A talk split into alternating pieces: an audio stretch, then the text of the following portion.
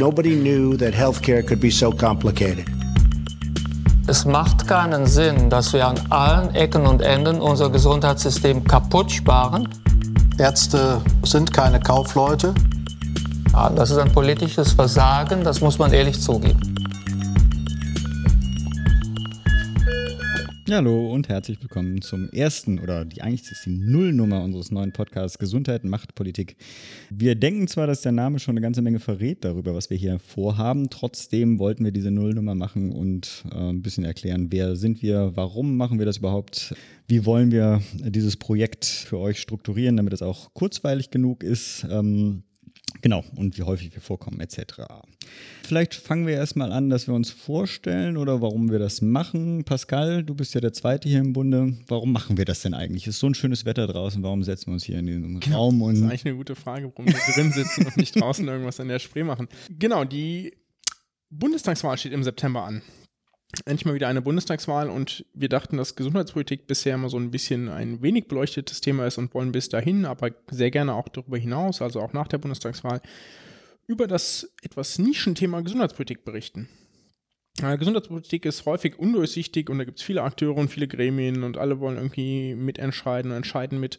Wir wollen so ein bisschen Transparenz in dieses Dickicht bringen und euch vielleicht erklären, wie das denn eigentlich so ein bisschen funktioniert. Genau, ich finde auch für mich ist so ein, so ein Punkt, dass Gesundheitspolitik, also unser Herz hängt ja so ein bisschen an dem Thema dran. Äh, haben wir irgendwie, du mit deinem Studium, wir erzählen ja gleich noch was zu uns, aber du mit deinem Studium, ich mit meiner Ausbildung, äh, sind wir schon lange damit verbunden und gleichzeitig wird es eigentlich was man konsumieren kann über Tagespresse, äh, nie wirklich ähm, in der Qualität äh, kommuniziert, wie wir uns das vielleicht vorstellen. Und zumindest sozusagen eine kleine ich denke mal auch kurzweilige ähm, Darstellung des, der News, äh, der Entwicklung der Akteure, äh, die da passieren, ist es äh, der Szene eigentlich wert. Ähm, genau.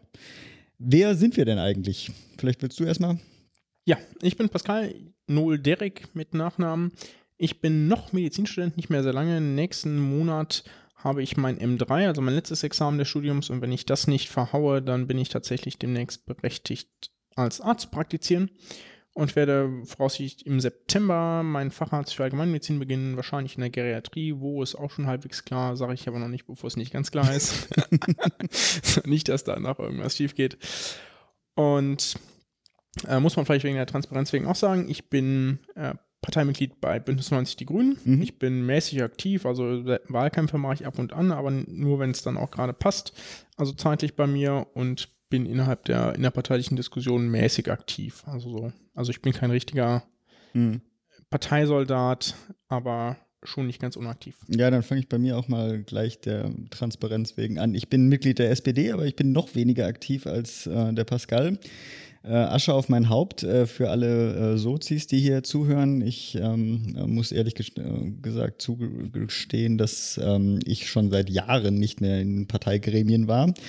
Ähm, was aber dazugehört, ich war bei der Ebert-Stiftung ähm, im Managerkreis aktiv. Die ist natürlich der SPD nahe, bin aber da auch jetzt nicht mehr angestellt. Insofern, ähm, sagen wir so, eine gewisse Distanz ist äh, da, aber ich glaube, wir sollten uns euch nichts vormachen. Wir haben natürlich da eine Einfärbung äh, bei den Sachen, die wir hier darstellen. Auch wenn wir uns darum bemühen, äh, eine neutrale Darstellung zu kommunizieren. Äh, trotzdem zu meinem Background, ich bin Krankenpfleger ursprünglich. Ähm, auch da Asche auf mein Haupt. Ich gehöre zu einem der vielen Aussteiger. Äh, ich denke, wir werden äh, das Thema Pflege und Berufsverweildauer und Fachkräftemangel sicher auch hier und da nochmal ansprechen.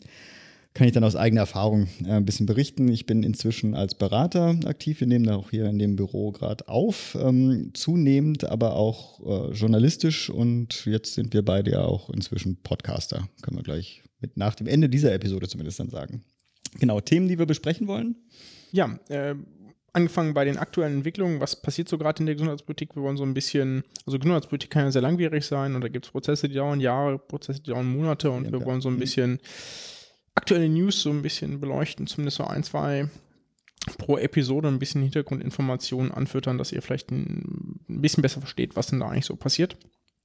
Äh, was wir auch machen wollen, ist Wollt auch äh, das Ganze. Ja, Sorry. nee, nee, ich wollte gerade reingrätschen, weil die Sache ist sozusagen, äh, wir werden natürlich auch Themen ansprechen, wo wir nicht die Experten sind. Äh, zu, wie wir das aufbauen, erzählt gleich der Pascal nochmal was dazu, aber auch da gleich der Hinweis, äh, wir leben auch durch die eure Kommentare. Also wir wollten das dann auch nicht, wir verkünden hier die Wahrheit, sondern freuen uns natürlich dann auch über Feedback, falls ihr da irgendwie äh, Sachen anders seht. Aber bitte. Genau, und dementsprechend, also unser Ziel ist so ein bisschen Menschen und Meinungen zusammenzubringen, auch die, die im Alltag nicht so häufig aufeinandertreffen. Also wenn wir hier zum, jemanden als Interviewpartner zu Gast haben, und das planen wir eigentlich ziemlich regelmäßig, dann, also sozusagen im System aktive, so wie uns beide, äh, mit jemandem zusammenzubringen, der zum Beispiel in der Krankenkasse arbeitet oder für Lobbyverband aktiv ist und so weiter und so fort, dass man da ein bisschen Diskussion reinbringt, was wir natürlich ganz gerne auch mit euren Kommentaren vorab und danach füllen und diskutieren. Und ja, vielleicht, vielleicht müssen wir noch sagen, also wir sind viel beschäftigt, wir beide. Trotzdem nehmen wir uns hier irgendwie die Zeit, weil wir hoffen oder weil wir glauben, dass ihr genauso viel beschäftigt seid und deswegen si- sicherlich häufig auch die Möglichkeit fehlt, sich adäquat mit Gesundheitspolitik zu beschäftigen und zu, und ich glaube, man muss ja schon eine ganze Menge Zeit dran stecken, um zu verstehen, wie das alles so funktioniert. Und wenn man das in leicht verständlicher Form aufzeigt, wie Gesundheitspolitik abläuft was sie für Auswirkungen haben kann, hoffen wir, dass da ein bisschen mehr Verständnis für entsteht. Ja, also wir- wir bewegen uns natürlich dann immer so auf diesem Grad, sozusagen äh, einerseits äh, Sachen erläutern zu wollen und auch ein Interesse dafür zu wecken, wie die Sachen zusammenhängen. Auf der anderen Seite haben wir natürlich einige oder hoffen natürlich einige Zuhörer zu haben, die viel stärker drin stecken. Äh, sagen wir so, Entschuldigung in beide Richtungen, falls wir dann doch mal irgendwelche Begriffe fallen lassen, die äh, man nicht versteht. Wir Kommentare bemühen rein, ja, wir bemühen alles. uns das zu erklären, aber manchmal sind auch diese, auch sozusagen, wenn man es ausformuliert, ist dann auch irgendwie ein großes Fragezeichen dabei. Also das, also wir werden schwanken zwischen, wir haben zu viel erklärt, äh, haltet euch nicht so lange auf und wir haben es nicht ausreichend erklärt. Seht uns das nach ähm, und gleichzeitig äh, schmeißt das in den Kommentar rein. Die Kontaktdaten kommen alle hinten noch. Und dann können wir das beim nächsten Mal dann entweder aufklären oder uns entschuldigen, dass wir zu langatmig waren. Und das haben wir jetzt schon, das Problem. Genau, äh, was wir auch noch anwenden müssen, wir haben so ein, äh, so ein Spaßthema haben wir natürlich auch drin, wenn der Rest schon keinen Spaß macht, so ein bisschen. Ja. Genau, der Medizinmurks der Woche haben wir es mal genannt, auch wenn nicht alles davon Murks ist. Also wir wollen quasi einmal aufzeigen, welche unnötigen oder sinnfreien Diagnostiken, Therapien etc. gibt es denn eigentlich und äh, was sollte man besser nicht tun. Genau. Da freue ich mich auch. Also, das ist auch das, was mich am hauptsächlich hier motiviert. Kämpft euch durch die Episode durch und am Schluss habt ihr dann nochmal 10 Minuten die Murks-Therapie der Woche. PS, wir haben auch Kapitelmarken. Genau, wir, genau, wir, ihr habt dann auch Kapitelmarken, wenn ihr den richtigen Podcatcher benutzt und könnt das dann im Zweifelsfall alles überspringen. So, Vorrede. Wir haben ein Interview schon mal vorbereitet für die Null-Episode, die auch sozusagen so eine Grundlage, was ist Gesundheitspolitik, was motiviert, vorbereitet. Willst du was zu Jörg sagen? Genau, wir haben Jörg Sauskat interviewt. Jörg Sauskat ist wissenschaftlicher Mitarbeiter der Bundestagsfraktion Bündnis 90 Die Grünen. Der ist schon ziemlich lange in der Gesundheitspolitik aktiv. Und wir dachten uns, weil er sowohl die Erfahrung einmal als mm, Mitarbeiter eines Bundestagsabgeordneten hat, als als wissenschaftlicher Referent einer Bundestagsfraktion, kann er, glaube ich, ein ganz und eben nicht direkt aus der, Gesundheits, äh, aus, aus der Gesundheitsszene kommt, aber dafür für einen Mitarbeiter, äh, für einen Abgeordneten gearbeitet hat, der Arzt ist, kann er, glaube ich, einen ganz guten Einblick geben, wie Gesundheitspolitik so funktioniert. Und ist auch einfach mal ein netter Kerl, deswegen. Ist auch ein netter Kerl, genau. Und dann haben wir ihn interviewt, warum Gesundheitspolitik in Deutschland vielleicht nicht so wichtig ist oder ob es denn überhaupt nicht so wichtig ist und so weiter. Aber dazu hört er gleich eine ganze Menge. Wunderbar. Gleich springen wir gerade rein.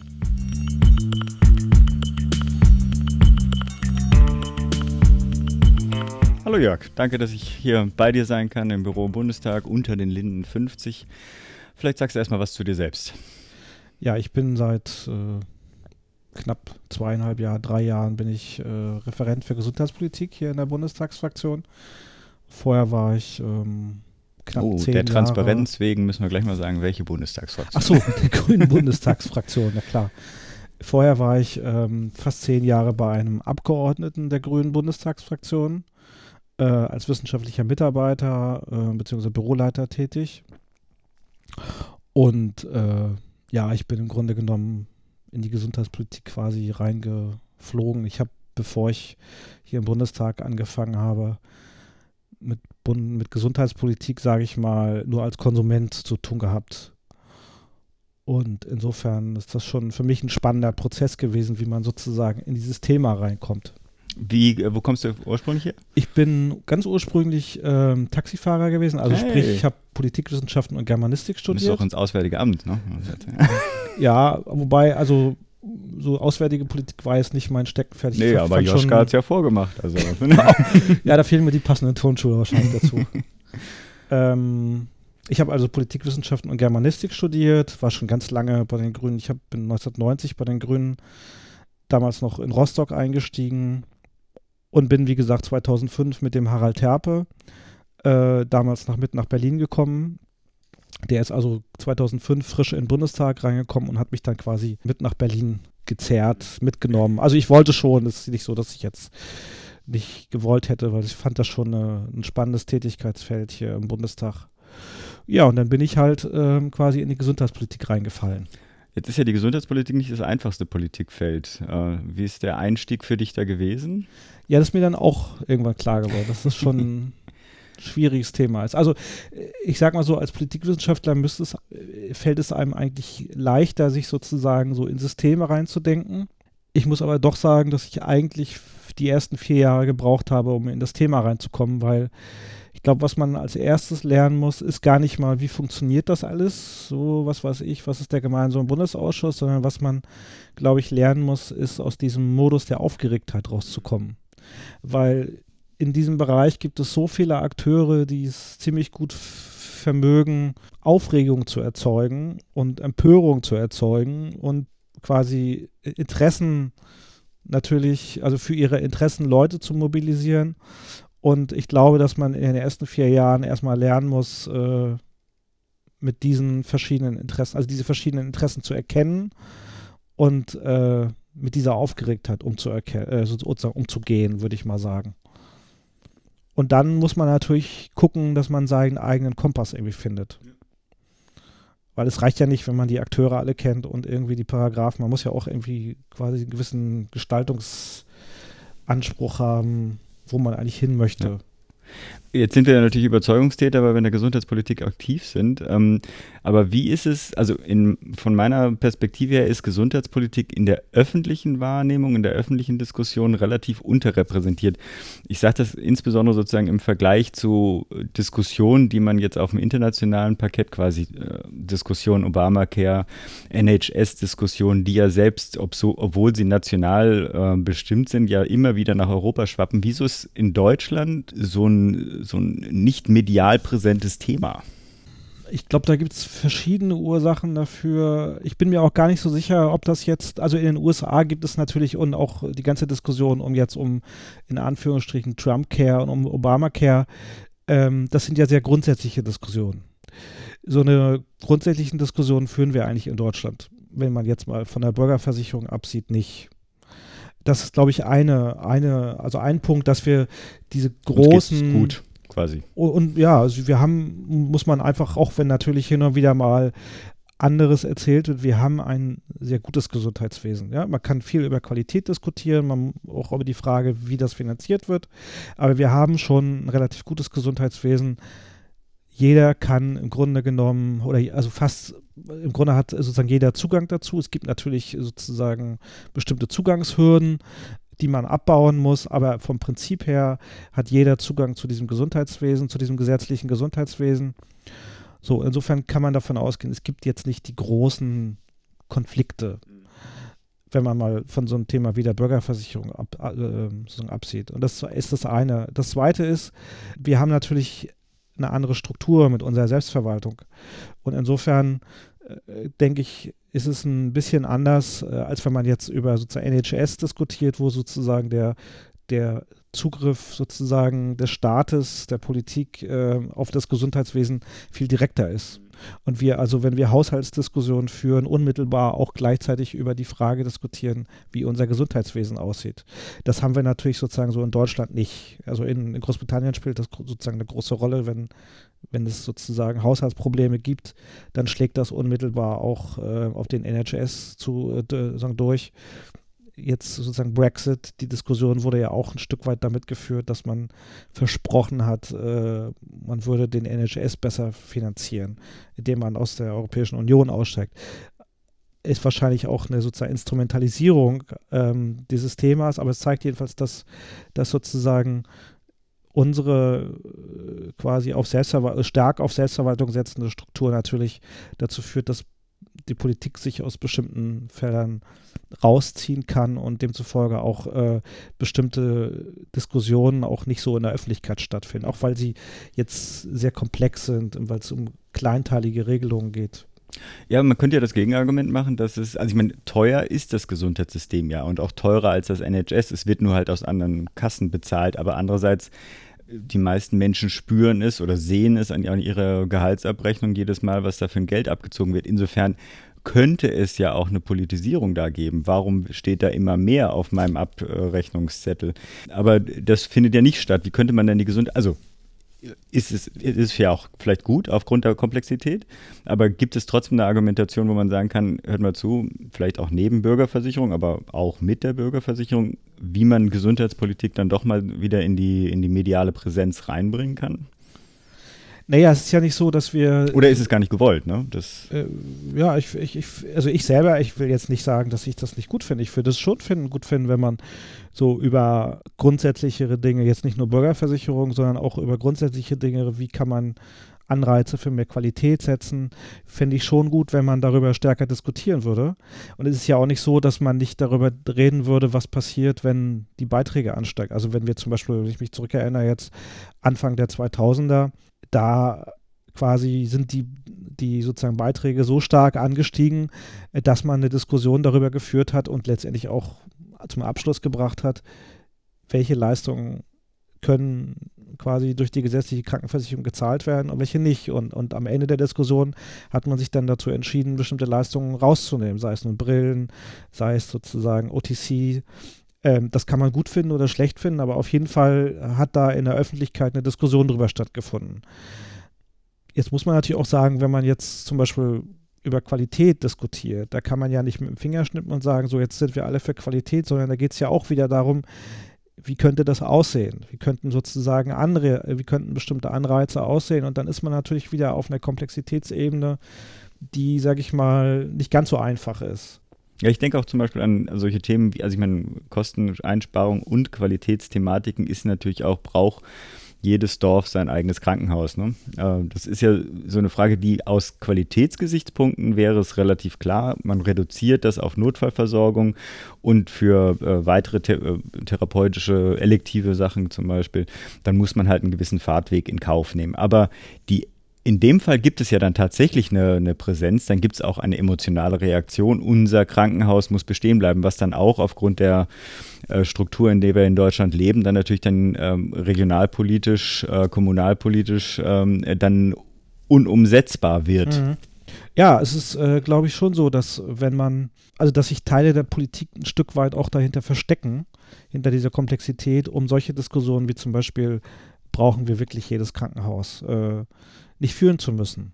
Weil das hat natürlich immer was mit darauf, damit zu tun, dass man auf Dinge, die man vielleicht selber gar nicht mehr nutzt, aber dass man diese Dinge sozusagen dann streicht. Sei es nur, dass man ein Krankenhaus äh, schließt, sei es, dass man äh, Leistungen aus der Erstattung rausnimmt, die eigentlich keinen Sinn haben. Also wir haben ja hin und wieder mal die Diskussion über bestimmte Arzneimittel, die plötzlich nicht mehr erstattet werden, weil sie nachgewiesenermaßen keinen Nutzen haben oder weil sie äh, sozusagen keinen Zusatznutzen haben und demzufolge sozusagen nur zu einem anderen Preis äh, dann quasi erstattet werden. Also das Problem, glaube ich, ist, dass man den Leuten in solchen Diskussionen äh, auch deutlich machen muss, dass weniger manchmal mehr ist. Also weniger Krankenhäuser können besser für die Versorgung sein, was erstmal paradox klingt.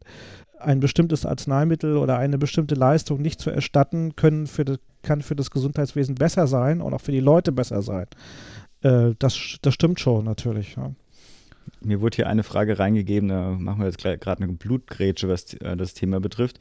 Warum wollte Ursula von der Leyen eigentlich keine Gesundheitsministerin werden? Ich erweitere das jetzt mal um, äh, ist denn ähm, sich gesundheitspolitisch zu engagieren en vogue in den Fraktionen? Also reißt man sich um die Stelle des gesundheitspolitischen Sprechers?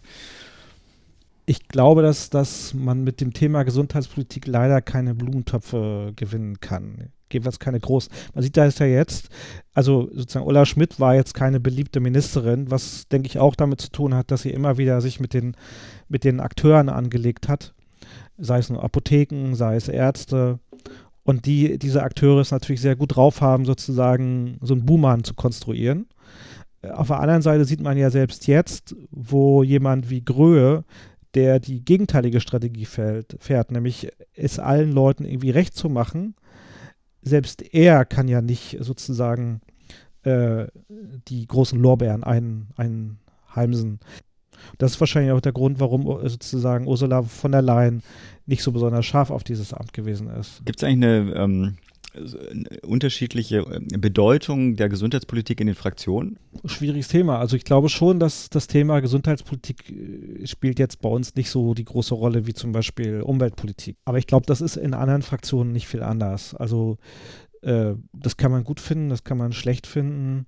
Aber ich glaube, dass das in, in den Fraktionen findet auch nur das statt, was in sozusagen in der Öffentlichkeit stattfindet. Natürlich, also Abgeordnete, die sich mit dem Thema nicht auskennen, die haben natürlich auch in gewisser Weise ein bisschen, ähm, ich würde nicht sagen Abneigung, aber einen gewissen Respekt gegenüber solchen komplexen Themen, mit denen man jetzt nicht unbedingt äh, sozusagen äh, Stimmung erzeugen kann oder groß also, also Lorbeeren ein, einheimsen kann. Also, also ich glaube, dass da die Fraktionsöffentlichkeit nicht viel anders ist als sozusagen die allgemeine Öffentlichkeit. Mhm. Kann man hinter den Kulissen vielleicht auch tatsächlich sagen, es gibt dann auch eine sachliche, also eine sachlichere Diskussion. Also sozusagen alle haben sozusagen ihr Spezialthema, was natürlich der Komplexität des, äh, der Gesundheitspolitiker eben nicht gerecht wird. Also gibt es eine, ein, einen Kreis sozusagen der, der systemischen, ruhigen Betrachtung?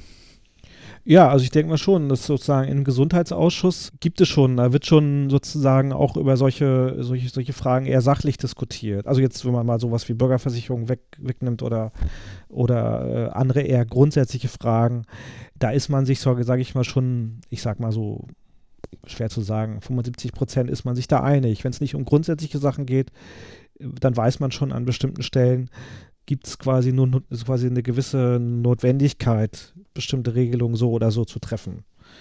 Ja, also natürlich gibt es immer grundsätzliche, das, äh, sozusagen grundsätzliche Konflikte, also was weiß ich, das Thema Wettbewerb. Ja, welche Rolle darf der Wettbewerb äh, spielen und welche Rolle darf er nicht spielen? Das ist natürlich eher schon eine grundsätzliche Diskussion. Wer darf, wer ist, sozusagen, wer darf Akteur im äh, sozusagen Wettbewerb sein? Ja, also die FDP zum Beispiel würde sich mit Händen und Füßen dagegen wehren, dass quasi die Leistungserbringer in Wettbewerb geraten. Die finden gut, dass Krankenkassen untereinander im Wettbewerb stehen und Beitragssätze, aber dass sozusagen Leistungserbringer im Wettbewerb stehen, das finden die eher nicht gut. Das findet die Union eigentlich auch nicht so gut. Mit Abstrichen. Ja, und ähm, wir finden es eher gut, wenn, wenn sozusagen Leistungserbringer äh, sozusagen im Wettbewerb stehen. Untereinander, aber auch mit den Krankenkassen. So. Und natürlich auf der anderen Seite finden wir es zu kurz gesprungen, wenn man sagt, man führt Wettbewerb zwischen den Krankenkassen nur um Beitragssätze. Dann haben sie, gibt es sozusagen reinen Preiswettbewerb, der also für die Versorgungsqualität der Leute überhaupt nichts bringt. Also da gibt es schon sozusagen Unterschiede. Aber jetzt machst du ja gerade einen großen Blumenstrauß auf von, also Detailthemen, die aber sozusagen sich dann doch äh, allein an diesen Details dann doch Grundsatzdiskussionen dann jeder, jeweils eröffnen. Wie ist denn deine Einschätzung für den Wahlkampf? Also wird Gesundheitspolitik überhaupt eine Rolle spielen? Und wenn, auf welche Themen wird sich die fokussieren?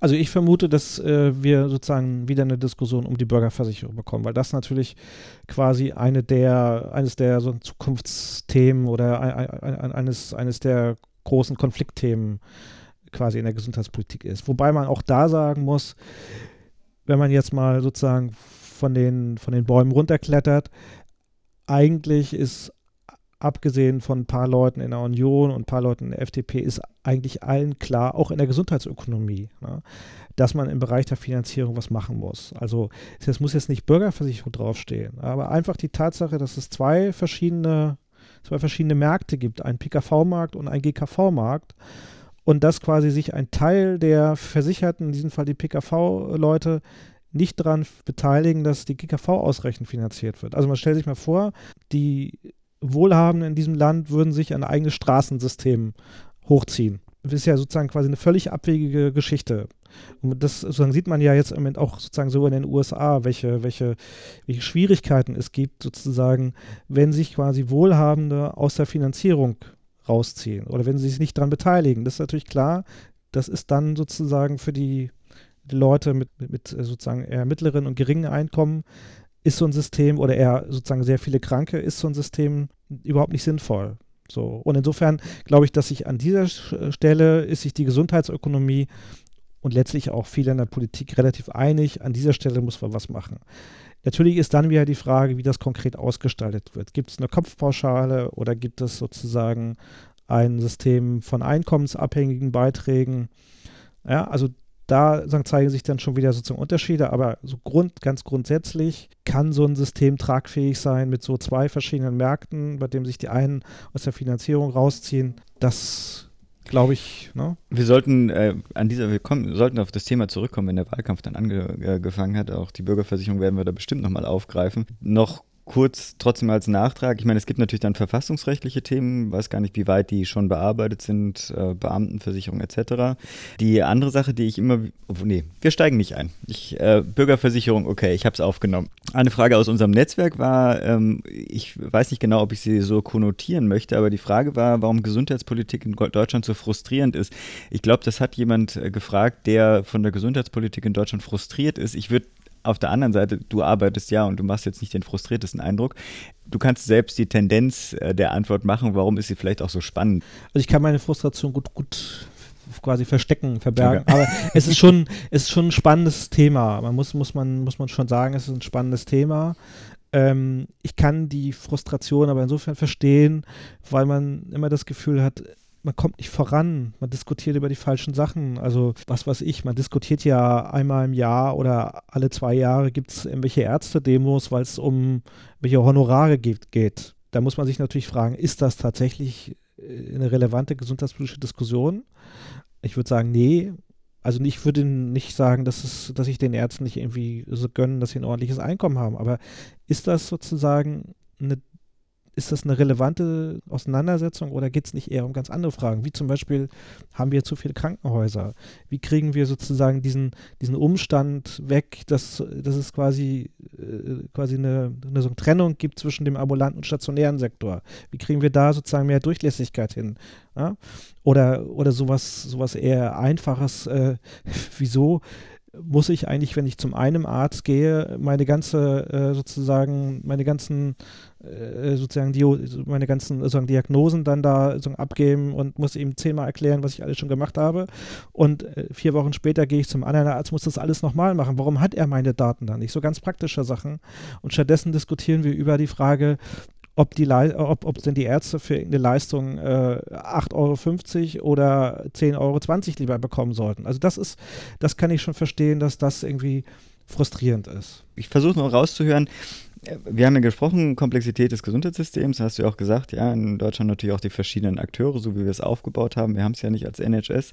Aber ist es ein Vorteil oder ist es ein Nachteil, dass wir diese, dass wir diese Struktur haben? Und diese Kraft, die diese einzelnen Akteure ja auch mitbringen. Also ich meine, äh, es ist ja, also ich weiß nicht, äh, Pflege völlig unterrepräsentiert, weil sie sich nicht organisieren können. Auf der anderen Seite die Ärzte, die mit ihren verschiedenen Bünden fast jede Reform blockieren könnten. Also ich würde das jetzt nicht grundsätzlich als Nachteil sehen, weil es gibt viele Entscheidungen, von denen ich meine, dass sie in der Selbstverwaltung gefällt werden müssen. Was weiß ich, die Frage, welches Arzneimittel von der gesetzlichen Krankenversicherung bezahlt wird welches nicht, äh, welche Methode äh, dafür äh, sozusagen bezahlt wird, welche nicht, äh, wie hoch ein bestimmtes Honorar sein muss, sollen die von mir aus sozusagen innerhalb bestimmter Grenzen selber entscheiden. Aber es gibt aus meiner Sicht Entscheidungen, oder ja, es gibt aus meiner Sicht Entscheidungen, wo ich meine, die gehören eigentlich nicht in die Selbstverwaltung. Also zum Beispiel die Frage, in welche Richtung sich eigentlich quasi Krankenhäuser entwickeln müssen. Also wie sieht Qualität aus? Ist, das ist aus meiner Sicht nichts, was in der Selbstverwaltung entschieden muss, sondern äh, so werden muss, sondern da muss man in der Politik sagen, wir wollen, dass die und die Qualitätsparameter sozusagen für Krankenhäuser künftig wichtig werden.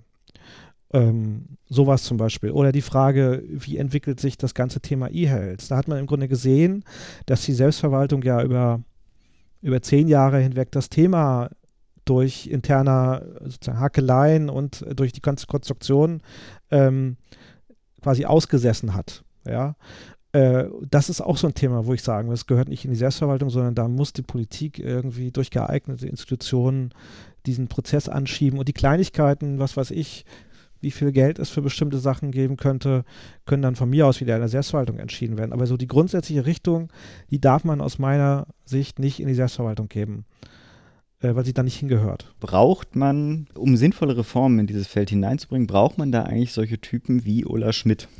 Ich, ich sage das, äh, ich oute mich als Fan, also nicht dezidiert, welche, welche konkreten Politiken denn tatsächlich umgesetzt wurden, aber sie war vom Typ jemand, bei dem man das Gefühl hatte, sie hält das jetzt aus. Sie hat jetzt ein, wie du sagtest, sozusagen ein Ziel gesetzt, eine Zielmarke gesetzt, darüber kann man ja streiten.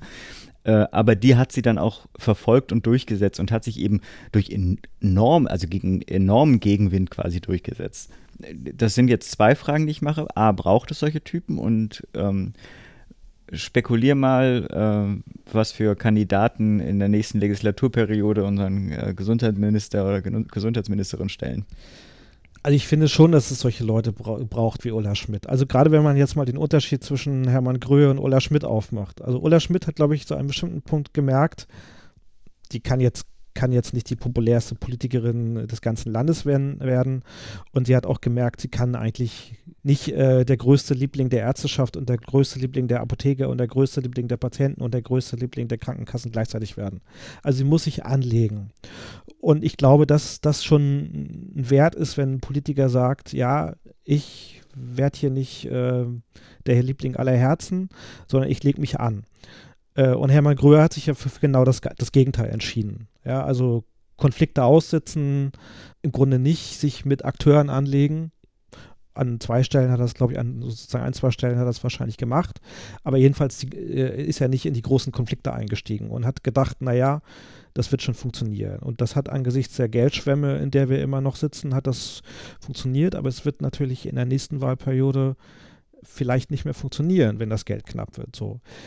Wer könnte jetzt. Äh, du musst dich jetzt mit Name-Dropping nicht rausreden, ja, aber du hab, kannst ja mal so ja auf parteipolitische. Auch, ich habe ja euch auf euren Zettel auch den, den Namen Karl Lauterbach gelesen. Aber ich glaube, zu einem guten Gesundheitspolitiker gehören ja zwei Dinge. Gehört natürlich auch eine gewisse Fachkompetenz. Es gehört aber auch quasi eine Gestaltungsfantasie dazu.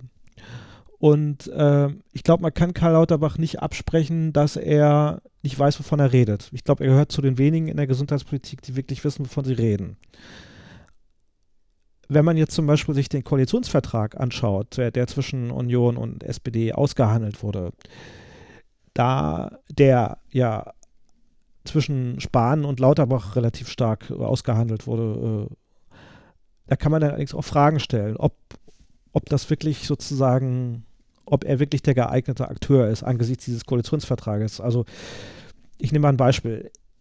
Angeblich ist er derjenige, der uns diese komischen Terminservicestellen eingebrockt hat.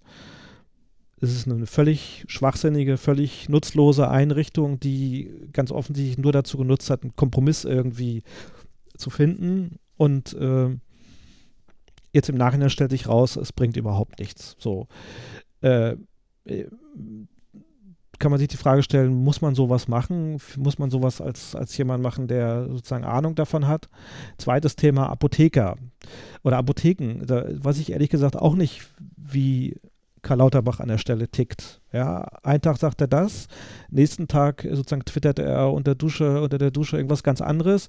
Also das, da weiß man manchmal nicht so richtig, was man von ihm halten soll man muss sich auch, glaube ich, daran erinnern, dass er zwei, in der ersten großen Koalition zwischen 2.5 und äh, 2.9 zu denjenigen gehörte, die innerhalb der SPD die Gesundheitsreform, die damalige Gesundheitsreform aufs heftigste bekämpft hat.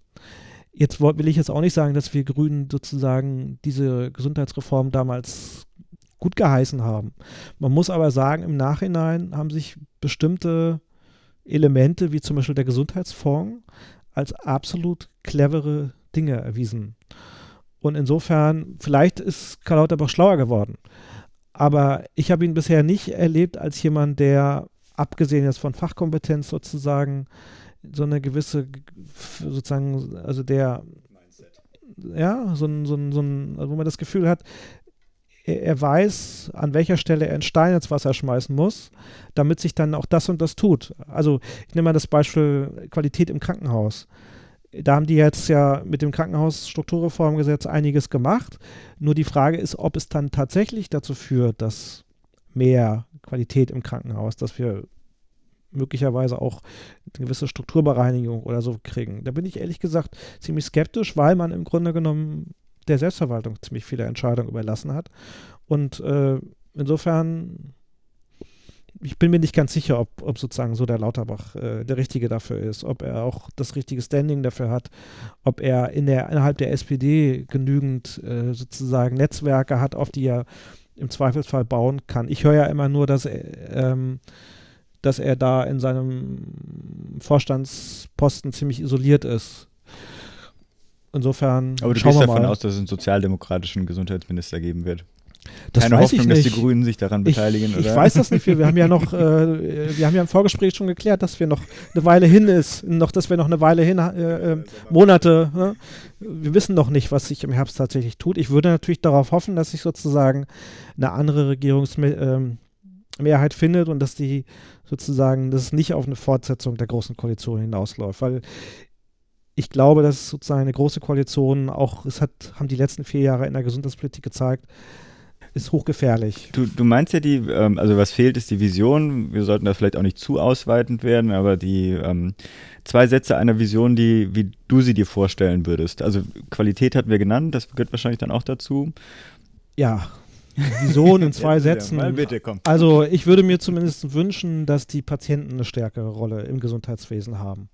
Also dass wir, wenn wir schon so ein Gremium wie den gemeinsamen Bundesausschuss haben, dass wir dann auch die Patienten da stärken können. Ich würde mir wünschen, ähm, dass Da bin ich, Äh, habe ich schon. Aber hm? erzähl mal weiter. Patientenverbände sind ja nicht die, äh, die einfachsten äh, Nee. Akteure. Ne? Also Nein, ich meine, also gerade wenn es darum geht, um welches Medikament wird denn bezahlt, Ja. weil da eben ja auch keine rationale äh, ähm, Entscheidung äh, stattfindet, sondern ein äh, emotional aufgeladene Diskussion über, naja, das, äh, da wird aber getwittert, dass das doch viel besser sei, obwohl es Mhm. quasi gleiche Wirkstoff, Generika gibt es auch als Option. Also ähm, ich verstehe es, ich Ja, ja, kann es ja. nachvollziehen, aber es ist äh, sozusagen, holt man sich dadurch nicht einen, ähm, einen weiteren, äh, nicht kalkulierbaren ähm, Akteur an den Tisch. Aber Also ich glaube, es geht auch nicht darum, dass Patienten quasi jetzt mitbesch oder dass sie entscheiden sollen, welches Medikament äh, sozusagen bezahlt werden soll.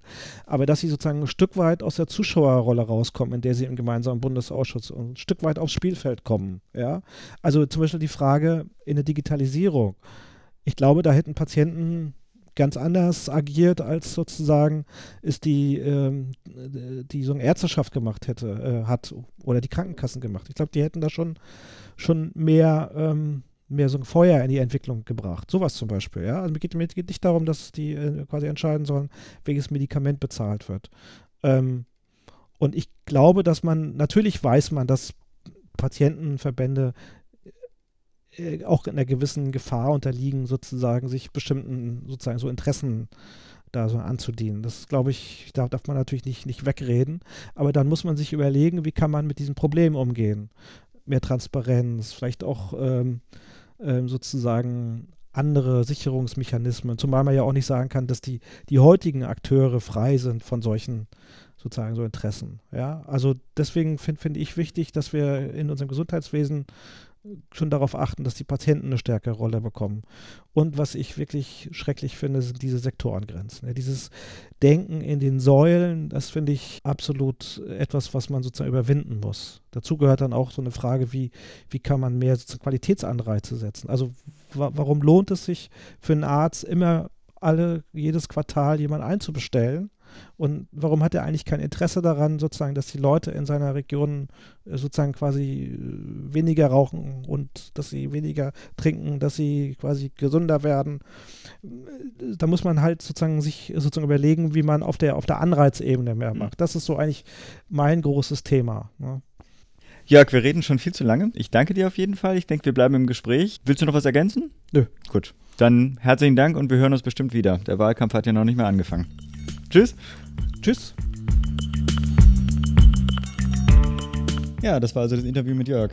Äh, du warst ja nicht dabei, Pascal. Was Genau, du? traurig. Traurig? Ja. Ach so. Trotzdem, trotzdem, trotzdem, trotzdem vielen Dank an äh, Jörg, dass er Ja. die ganzen Fragen beantwortet hat. Das war echt super. Wirklich herzlichen Dank.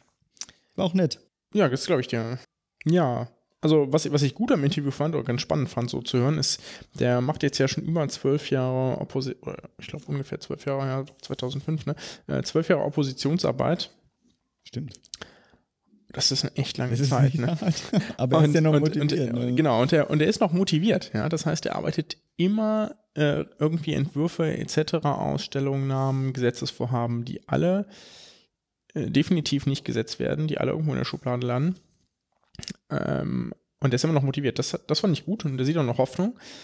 Und das ist richtig gut, Mhm. weil das zeigt, dass man, selbst wenn man schon 20 Jahre in der Gesundheitspolitik ist und 12 Jahre eher Arbeit macht, von der man weiß, gut, davon wird nahezu nichts umgesetzt. Das kann immer noch Spaß machen. Das fand ich gut. Was mich ein bisschen nachdenklich gemacht hat, dass er irgendwann gesagt hat, er hat selbst irgendwie die ersten vier Jahre gebraucht, um äh, das Gesundheitswesen zu verstehen. das, ist ja, das ist ja schon eine gewisse Zeit. Ne? Also vier Jahre, das ist ähm, ziemlich lang.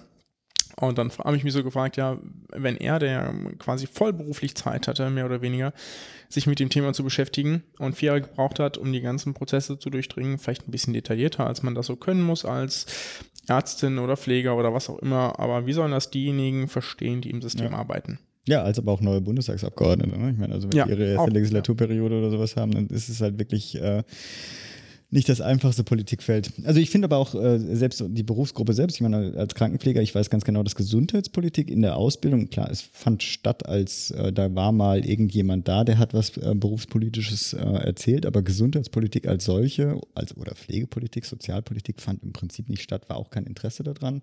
Wenn dann begrenzt auf sehr fachpolitisch oder, oder branchenpolitische Themen, aber wirklich sozusagen sehr eingegrenzt. Das große Ganze, in Anführungsstrichen, der ganze Chaos wurde nie ähm, auch nur der Ansatz gemacht, das äh, verstehen zu wollen. Und ich nehme an, das geht bei Ärzten auch. Ich meine, ihr habt genug in eurem Studium zu tun, die Medizin einzupauken für eure Prüfungen zu lernen und dann habt ihr vielleicht, so, so würde ich jetzt mal unterstellen, dann sozusagen dann die, die, die krankenhauspolitischen Themen vielleicht noch auf dem Schirm, aber ähm, alles andere ist dann halt viel zu komple komplex, die Interaktion, wäre meine These. Ja, ganz genau sieht es aus. Ne? Also es gibt schon so irgendwie einen Querschnittsbereich, der sich Mhm. mit dem Thema beschäftigt, den müssen auch alle belegen und da müssen auch alle eine Prüfung drin schreiben. Mhm. Das ist so ein bisschen das, äh, womit es zu tun hat. Und dann hat man theoretische, medizinische Psychologie und Soziologie in den ersten vier Semestern auch so ein, zwei Einheiten üblicherweise, die sich theoretisch so zumindest so ein bisschen damit beschäftigen. Aber ich meine, wenn man Medizin studiert, dann macht man das hauptsächlich, um nachher medizinische Versorgung leisten zu können. Und die beschäftigen sich eben primär mit dem Verstehen, wie funktioniert Versorgung, weniger mit dem Verstehen, wie schränkt mich eigentlich das System ein oder wie unterstützt es mich dabei, das zu leisten, was ich eigentlich ausüben möchte. Mhm. Und deswegen glaube ich, dass es schon ganz gut ist, wenn man das so ein bisschen, ein bisschen sexier gestaltet. Ja. Oder das zumindest probiert, ein bisschen verständlicher zu erläutern, weil ich glaube, es ist schon hilfreich, wenn man versteht, wie vielleicht nicht irgendwie Gesundheitspolitik im Detail funktioniert, aber so ein bisschen versteht, wie man Einfluss nehmen kann und was irgendwie wie passiert und warum es passiert. Ja, ich, ich schweige deswegen, ich meine, die, die Branchen haben sich ja schon, sind ja sehr stark. Also gerade die Ärzte sind natürlich dann irgendwie, oder auch die Apotheker sind natürlich auch ein großer Faktor in der Selbstverwaltung in, der, in dem System aktiv, aber es ist nicht die Breite, sondern es sind halt die, die Vertreter, die, Ganz genau. die da aktiv Ja, sind. das Und die ist, äh, vertreten nicht unbedingt immer, also ich denke, du wirst Allgemeinmediziner, ne? Äh, wenn du Hausarzt irgendwo willst, dann ist, wenigstens habe ich von meiner Wahrnehmung sozusagen in den letzten Jahren seid ihr nicht unbedingt sehr effektiv vertreten worden. Äh, ja, also da würden jetzt sicherlich viele Fachpolitiker widersprechen, ne? also wieder viele Fachärzte insbesondere auch widersprechen, weil die Hausärzte, glaube ich, schon einiges durchsetzen konnten. Aber generell ja, Hm. also die breite Masse, äh, würde ich jetzt vermuten, versteht und äh, oder bringt sich eher weniger ein in gesundheitspolitische Kontexte. Und das ist halt eben halt schon eine kleine spezialisierte Gruppe. Und selbst die versteht nicht irgendwie alles, was da Mhm. passiert. Und das ist eigentlich so ein bisschen, ähm, ja, das, das Problem an der Stelle. Ja, also man bräuchte eigentlich so ein bisschen mehr breitere Beteiligung, weil im Krankenhaus, ich kenne das ja selbst, wenn du da mit Leuten redest und irgendwie sind alle so ein bisschen unzufrieden und alle sind so ein bisschen genervt und äh, verstehen gar nicht, wieso man den jetzt nicht einfach dahin schicken kann oder wieso man den Patienten nicht noch zwei Tage länger hier lassen kann, weil eigentlich wäre es ja gut für ihn, sondern man muss ihn irgendwie entlassen aus irgendwelchen Gründen. Mhm. Genau, genau, sowas eben. Und dann zu verstehen, warum es den gibt und wer die eingeführt hat und welchen Sinn damit, welcher Sinn damit verfolgt wurde und was man gegebenenfalls, also was es noch für andere Optionen gäbe, das sind, glaube ich, schon spannende Punkte.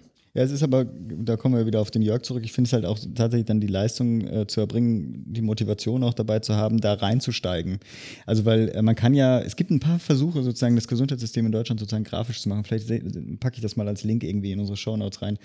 Ähm, das ist, äh, fängt lustig an, äh, man scheint den Übersi die Übersicht zu haben und dann wird das immer komplizierter mhm. und die Pfeile reichen rein. Aber wir müssen ein bisschen bei, äh, bei Jörg bleiben. Und auch wenn ich sagen muss, nochmal als Ruf nach draußen, wenn ich sage, die, äh, die Berufsgruppen sind alle gut repräsentiert, mit Ausnahme der Pflege, finde ich immer, die so müsste äh, doch ein stark, stärkere. Ich glaube, alle außer äh, Ärzte und Apotheker ja. müssen stärker ja, okay, stimmt. präsentiert werden, ja. ja. weil das sind die beiden dominierenden Lobbygruppen und die machen eigentlich fast alles und alle anderen kommen so ein bisschen marginal am Rand vor. Das ist auch aus ärztlicher Sicht, mhm. ja, finden, teilen vielleicht nicht alle Ärzte, aber ich finde es traurig. Gut. Ähm, ja, warum machen Politiker eigentlich keine Gesundheitspolitik oder warum ist das nicht so attraktiv? Ich meine, du hattest, glaube ich, äh, weiß ich gar nicht, gar nicht mehr, Ursula von der Leyen so ein bisschen angesprochen. Die hat ja damals sich bewusst gegen das Amt ja, der Bundes. Das, hm. Gesundheitsministerin entschieden, sicherlich eine weise Entscheidung. Ob das jetzt mit den ganzen Skandalen in der Bundeswehr immer noch so eine weise Entscheidung ist. neutral halten, Mensch. gut, gut, gut. Lassen wir das raus. Und stattdessen hat es Hermann Grö übernommen. Mhm. Der wurde da mehr oder weniger von Angela Merkel, glaube ich, auch so ein bisschen gedrängt. Und auch sonst ist das eher, also wenn man sich, wenn man sich anguckt, das sind halt immer die gleichen Politiker und und ich sag mal eher die Politiker, die innerhalb ihrer Fraktion, innerhalb der Parteien jetzt nicht die große Macht haben, den großen Einfluss haben. Ja, aber man kann sich halt auch wirklich nur Feinde machen, ne? Also ich meine, oder was ist nur Feinde? Man kann, macht sich auf jeden Fall keine Freunde damit. Also entweder man ist ruhig und still, so weil man früher. auch schwach, genau, weil man in gewisser Weise schwach, entweder man ist es so oder man hat es als Strategie äh, identifiziert, dass man versucht, ähm, eine, eine seichte Politik zu betreiben. Wie auch immer, ich nenne jetzt keine Namen. Oder halt, man macht sich dann halt äh, dann hauptsächlich Feinde. Also ich meine, die, die Sache. Auch, so wie Ulla Schmidt. Äh, ja, ich meine, Ulla Schmidt, ich habe hab Ich nenne immer einen Namen. Ich, ich habe schon wieder vergessen, ob ich das im Interview ähm, so gen genannt habe, aber in dem Fall ist ja, man kann ja zu ihrer Politik ähm, eine Stellung haben, wie man möchte. Man aber kann ihr schon ähm, zugestehen, dass man halt, sie hat halt eine relativ harte Politik durchgezogen. Ja, hast du genauso im Interview gesagt. Genau, aber, und sie, aber ich sag dir das jetzt nochmal. Das ist, weil sie hat sich natürlich dann hauptsächlich Feinde damit gemacht. Ne? Ja, das stimmt. Sorry, ich ja, oute nee, mich schon ja. zum zweiten genau. Mal. Dann was, was sind das eigentlich für Feinde? Das ist ja äh, vielleicht auch gar nicht für alle so klar. Deutschland hat eine ziemlich starke Selbstverwaltung. Ja. Das heißt, die im Berufs- äh, im Gesundheitswesen beteiligten Berufsgruppen dürfen mehr oder weniger selbst entscheiden, äh, haben viele Kompetenzen, zum Beispiel welche Arzneien erstattet werden, wie Richtlinien für ähm, äh, bestimmte Bereiche der Versorgung, zum Beispiel Krankenhausversorgung aussehen, also Mindestmengen, wie zum Beispiel aber auch die Ärzteverteilung funktioniert. Solche Sachen mhm. entscheiden zum Beispiel grundlegend mit. Und ich glaube, das ist ähm, auch deswegen weniger attraktiv für, ich sage jetzt mal, sehr fähige Politiker, weil es da einfach weniger Entscheidungs- und Gestaltungsmacht gibt. Ne? Auf der anderen Seite kann man natürlich sagen, dass Gesundheitspolitik eben, weil das so eingeengt ist, ähm, einfach so unattraktiv ist, äh, dass es eben schwächere Politiker, also tendenziell mhm. vielleicht eher schwächere Politiker machen. Und weil sich da niemand so stark einbringt, da auch viel außerhalb der Parlamente passiert. Wen man ja in der deutschen Gesundheitspolitik so klassisch kennt, ist, den hat ja auch New York so ein bisschen gebasht, weil er laut war. Wen man aber noch so klassisch kennt, ist äh, Jens Spahn von der CDU. Schon weniger Leute, aber ja. Genau, der ist ja auch nicht mehr. Noch ein relativ junger äh, Kopf der CDU und sicherlich auch so ein bisschen vielleicht so ein Hoffnungsträger für einige. Äh, der hat sich jetzt aber, nachdem er irgendwie, weil es sonst niemand besetzt hat, mit diesem Thema da aufgestiegen ist, jetzt hier aber auch schnell was anderes gesucht. Ja. Und für seine persönliche Karriere sicherlich ganz hilfreich, ins Finanzministerium zu Wolfgang Schäuble zu wechseln. Ich denke halt auch, dass die äh, Vermischung aus äh, Kompliziertheit, also wir haben ein System, was einfach tatsächlich schwer zu lenken ist, was aber auch extra so strukturiert ist mit der Selbstverwaltung, dass es sozusagen funktioniert. Es wird ja immer wieder gesagt, das Ausland schaut äh, auf Deutschland als Vorbild. Ich schaue immer in die Quellen. Ich finde so viele Zitate von ähm, äh, dem, dem, deutschen, also positiv dargestellten deutschen System nicht. Also wir haben die Hochkomplexität, also die hochkomplexe Lage bleibt einfach.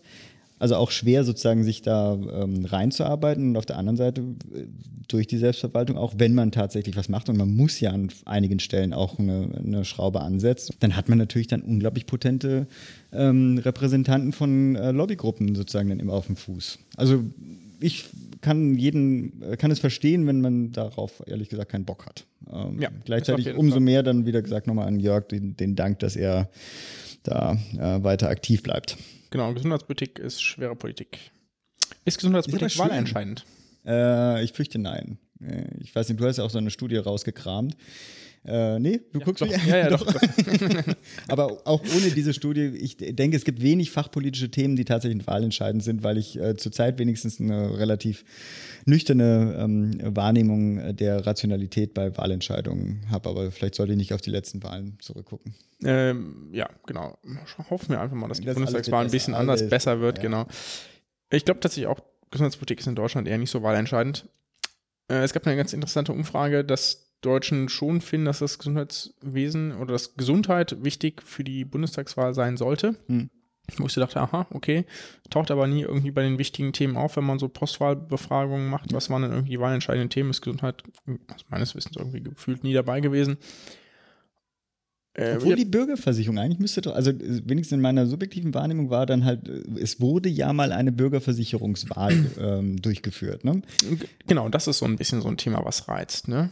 Das hast du recht. Aber das, äh, damals gab es ja sozusagen, da war ja, gab es ja diese Clash of, äh, keine Ahnung, of Concepts, ja, mit dem Bürgerversicherung auf der einen Seite, Kopfpauschale auf der anderen Seite.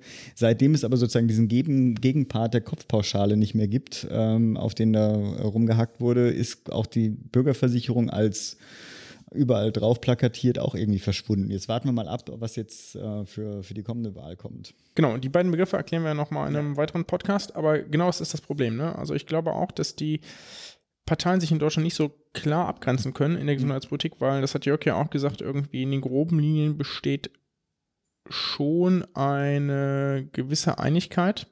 Äh, zumindest so in den ganz groben, ne, irgendwie Solidarverantwortung etc. etc. Zum Beispiel, wie gesagt, zu den USA, ne, wo gar nicht klar ist irgendwie, ob man überhaupt ein solidarisches Gesundheitswesen haben möchte. Das wollen da einige, aber nicht alle. Sozialistisches, genau, ganz böse, ja. Hauptsache, du hast nie schon mal abgetrieben, sonst kriegst du auf keinen Fall mehr eine Versicherung mehr, weil das ist ja eine pre-existing condition, ne, und so weiter. Aber äh, Impotenz natürlich nicht, ne, beim Mann. Also, aber haben ja auch Männer entschieden. Wollte ich gerade ja. sagen, weil ja nur weiße Männer, die da Ja. sagen. Genau. Genau, also in Deutschland fehlt so ein bisschen die Abgrenzbarkeit über Gesundheitspolitik. Bürgerversicherung versus Kopfpauschale ist sicherlich ein positives Gegenbeispiel. Also, dass das mal Leute bewegt hat, ansonsten, nee, nicht mal entscheidend. Wir machen trotzdem was draus. Wir machen was draus und ich, äh, ehrlich gesagt, also ich, es sind ja tatsächlich auch spannende Themen, die da aufgeworfen werden. Ich will jetzt nicht da vorgreifen, aber so ein paar Wahlprogramme gibt es ja schon oder zumindest in den Entwürfen.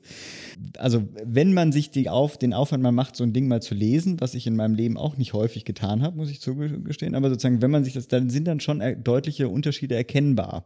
Und ehrlich gesagt äh, finde ich sozusagen da auch eine, eine Wahlentscheidung äh, darauf aufbaubar, wenn man das denn möchte. Und ich finde sozusagen, die Gesundheitspolitik gibt genug her und ehrlich gesagt, die Gesundheit ist das, was uns doch, wenn es drauf ankommt, irgendwie fast an der Priorität am höchsten steht. Insofern ähm, bin ich auch gespannt, was denn da äh, die diversen Parteien da von sich geben werden. Genau, wir werden es hier analysieren Genau. im Podcast. Wir freuen uns. Und ach so, haben wir eigentlich gesagt, wie häufig wir kommen wollen? Ähm, nee, haben wir noch Nee, nicht. nicht wirklich, ne? Das vielleicht so als Rauswerfer. Also wir planen ehrlich gesagt eine Frequenz von zwei wöchentlich. Wir gucken mal, ob wir das realisieren können. Also, Ähm, dann, dann meinte er alle zwei Wochen. ja, habe ich nicht zwei wöchentlich? Ja, ja, es, hast du es mit so, einem, mit so einer Zeitverzögerung gesagt, dass man zwei pro Woche auch hätte. Achso, nee, um. Gottes Willen. Nein, nein, also alle zwei Wochen. Wir hoffen, das zu realisieren. Willen. Ähm, das wird schon schwer genug werden. Insbesondere, weil wir ja schon vorhaben, dann regelmäßig Interviewpartner äh, euch präsentieren zu können. Und äh, auch da schon der Ausblick auf die Sommerzeit, da werden wir bestimmt dann die ganzen Wahlprogramme äh, mal mit euch durchkauen. Äh, freuen wir. Also da muss ich ehrlich sagen, da bin ich ganz gespannt drauf, was da äh, kommen Genau. wird. Insofern, danke fürs Zuhören, bleibt gesund, macht gesund. Ach so, ihr könnt uns erreichen. Und zwar entweder auf unserem Twitter-Account, das ist wahrscheinlich das einfachste. Das wäre mit dem gmp-podcast. Äh, ansonsten könnt ihr Pascal direkt erreichen unter. It null Derek, komplizierter Name findet ihr auf der Webseite. Genau. Und mich unter P. Schunke, ehrlich gesagt, weiß ich das selbst nicht. Doch, Doch, stimmt, at P. Schunke. Aber wie gesagt, alles findet ihr auch auf der Homepage www.gesundheitmachtpolitik.de. Genau, da sind auch andere Kontaktmöglichkeiten äh, zu euch, falls ihr kein Twitter nutzen wollt. Okay, bis dann. Tschüss. bis dann. Ciao.